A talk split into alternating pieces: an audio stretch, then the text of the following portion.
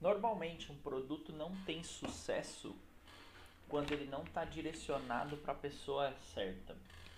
Como que eu posso falar isso para você? Vou usar o exemplo de um remédio, tá? É, um remédio ele é criado para solucionar uma dor para um certo tipo de, de doença para um certo tipo de, tipo de pessoa, que não pode ser alérgica àquele tipo de, de medicamento ou ter algum tipo de reação. O seu produto, o seu conteúdo tem que, ser, tem que respeitar a mesma situação.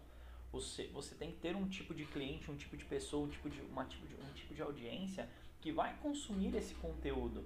Então ele tem que ser direcionado para os problemas dele. Porque senão você vai criar conteúdo de para resfriado e, e, o cara vai estar tá com outro tipo de, de, de, problema, outro tipo de doença.